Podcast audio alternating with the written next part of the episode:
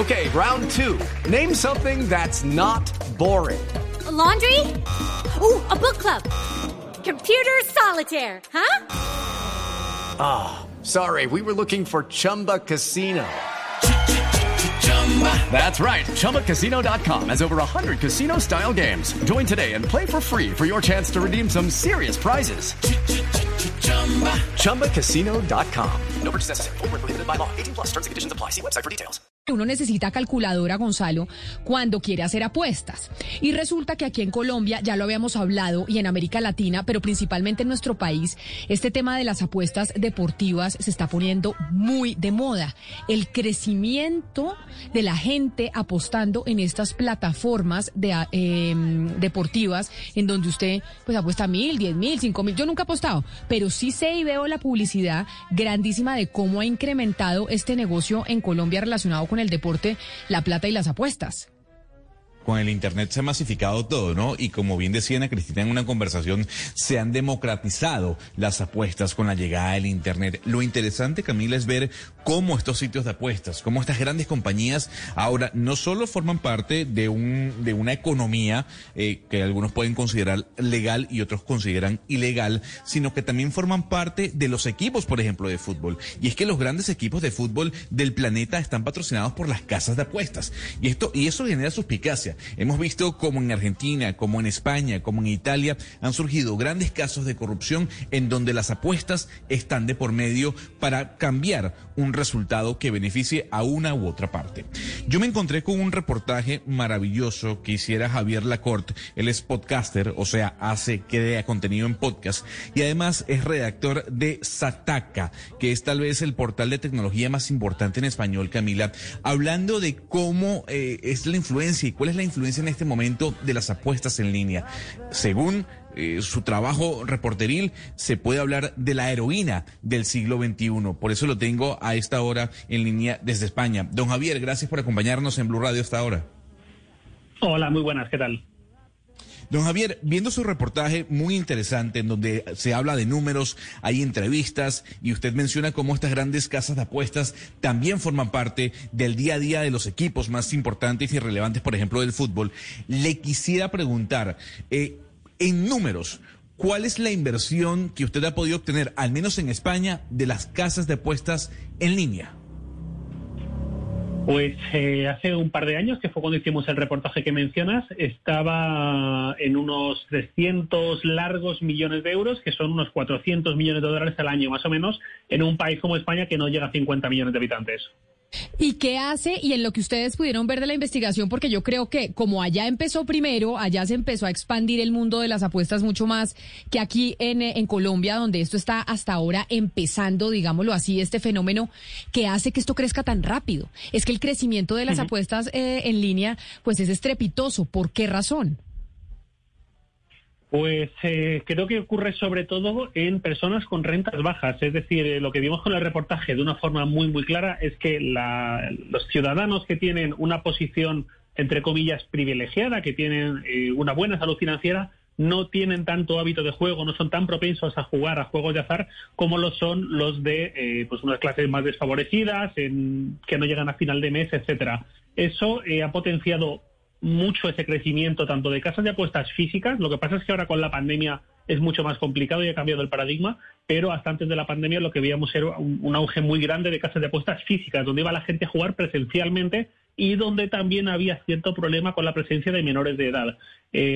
con el juego online es un poco más complicado porque por lo menos aquí en Europa hace falta dar una documentación, unos ciertos sistemas de verificación para comprobar que la persona es mayor de edad pero presencialmente sí que había problemas, no digo que fuera mayoritario, pero sí que había esos casos.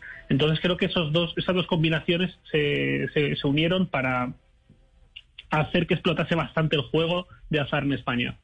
Pero mire, esto que usted nos está diciendo me parece aterrador y es que quienes caen y se vuelven más adictos a estas casas de apuestas digitales es la gente que tiene menos recursos, es decir, la gente que gana más poquito, que tiene más deudas, que, que no tiene, que no le alcanza realmente la plata para poder mantenerse, es la que termina cayendo y el público específico de estas plataformas de apuestas. Eh, sí, exactamente. Nosotros hicimos un ejercicio, una visualización de datos muy simple que fue eh, tomar las dos principales ciudades españolas, que son Madrid y Barcelona, crear un mapa por barrios, por distritos de estas dos ciudades y eh, colorearlos, un, mapa de coropletas muy simple, en función del nivel de renta de cada barrio, para, de cada distrito, para ver esos distritos eh, muy fácilmente cuáles son los más ricos, cuáles son los más pobres. Luego lo cruzamos con un mapa exactamente igual, solo que en vez de indicar por coropletas el nivel de renta, lo que indicaba era la densidad del número de casas de apuestas físicas, locales, salones de apuestas, eh, en función del número de habitantes de cada distrito. Es decir, pues eh, en este hay 14 casas de apuestas por cada 100.000 habitantes, por ejemplo. En este otro distrito hay 9, en otro distrito hay 33, ¿no? Por ejemplo. Entonces, pusimos esos dos mapas uno junto a otro y era absolutamente revelador. Se veía que eh, había una correlación clarísima. Donde más casas de apuestas había en proporción a la población era donde menos renta había. Les invito a que hagan lo mismo si está ahora empezando. No sé si el caso de Colombia será un juego principalmente online o también hay salones de apuestas físicos, pero si también hay salones de apuestas físicos, les invito a hacer lo mismo con Bogotá, con Medellín, con Cali, con Barranquilla, con las ciudades que consideren. Y si se repite lo que ha pasado en España en los últimos años, porque esto viene ocurriendo sobre todo en 2015, 16, 18 fue el gran auge, eh, pues quizás se repita ese mismo patrón allí. A ver, don Javier, es, preocupante lo que usted menciona, pero también es preocupante cómo estas casas de apuestas se han introducido de lleno dentro del deporte y para ser más específico en el fútbol. Tanto es así que patrocinan a grandes equipos, por ejemplo, de la Liga Española. Yo quisiera saber si en su reportaje ustedes encontraron que a raíz de este auge de páginas web y de portales hubo eh, desencadenamiento de eh, casos de corrupción, casos de amaños de partidos si va en correlación el crecimiento de casas de apuestas con los tamaños de partidos. Pues esto creo que tiene que ver un poco con la idiosincrasia, la cultura, digamos, de cada país. Por ejemplo, eh, tengo entendido que en, un país como Colombia, corríjanme si me equivoco, la corrupción está más instaurada a niveles, entre comillas, bajos, es decir, quizás con el policía concreto con el que hay que hacer un trámite que es más fácil sobornarle para que acelere ese trámite, ¿no? ¿Estoy en lo cierto? Pues sí, como digamos que tenemos de todo. Tenemos tanto corrupción en el policía como corrupción hasta en las más altas esferas. No se preocupe. Tenemos en, todas las esferas. Vale, pues ah, eh, eh, eso aquí en España, a ese nivel bajo, no ocurre, o si ocurre, creo que es bastante anecdótico y poco frecuente. Lo que sí hemos visto mucho en España, sobre todo hasta antes de la gran crisis de 2008, era muchísima corrupción en esferas políticas, en esos grandes estamentos, digamos. Con el fútbol ocurre un poco parecido, eh, bueno, o parecido o al revés, sería mejor dicho. En el fútbol de élite, la primera división española, en la Champions League, todos estos torneos grandes, no se han detectado casos de corrupción a raíz de las apuestas y realmente yo, sinceramente, no creo que los haya habido. Eh, me sorprendería mucho, más allá de algún caso muy, muy puntual, donde sí que se ha visto muchísima corrupción por culpa de las apuestas en España en concreto, es en las divisiones inferiores, en las que no se cobran grandes salarios, sino que hay incluso gente, futbolistas, que no les da con lo que ganan del fútbol para vivir y pues igual son panaderos, son mecánicos, son dentistas, son lo que sea y también juegan al fútbol semiprofesional. Ahí en ese en ese limbo, digamos, es donde sí que se ha visto bastantes casos de corrupción, de equipos dejándose perder, de tres jugadores compenetrados para mm, provocar ciertos eventos, por ejemplo, para forzar eh, saques de esquina, que, son ridículos, que los ves en vídeos y se nota mucho que no tienen sentido, pero están hechos así porque se han puesto de acuerdo con una mafia de apuestas para, eh, que ellos induzcan a su gente a que apuesten a que va a haber muchos saques de esquina, por ejemplo, o que va, la victoria va a ser extremadamente abultada. Recuerdo un caso de hace cuatro o cinco años en que un equipo ganó a otro 8-0. Era un, partido un poco desequilibrado, pero en ninguna cabeza cabía que fuesen a acabar 8-0. Eh, y, eso luego salió que tema de apuestas y el visionado del partido se vio que había jugadores que no hacían absolutamente nada por defender. Eh, Señor entonces, eso es un poco lo que ha pasado en España, sí. Eh, quedémonos un poco en el punto de la legalidad, de las instancias legales y, el papel que juegan las autoridades en vigilar, en, en si estas casas eh, de apuestas eh, pues pagan impuestos, cómo se hace el seguimiento del negocio y además porque estamos hablando de un negocio que es online, o sea que no solamente afecta a España, sino que se afecta también por fuera, es decir, pues se puede apostar de otros países. ¿Cómo es esa presencia de la autoridad tanto dentro de España como afuera? Y los controles? pues en España primer auge de las apuestas ocurrió en los primeros años 2000, con la llegada prácticamente de Internet a los hogares, de una forma muy leve, no era algo mayoritario ni mucho menos, había mucho miedo a hacer pagos por Internet y tal. Entonces, más o menos desde el 2001 hasta el 2011, más o menos, eh, no había una ley de juego online como la que llegó en 2011.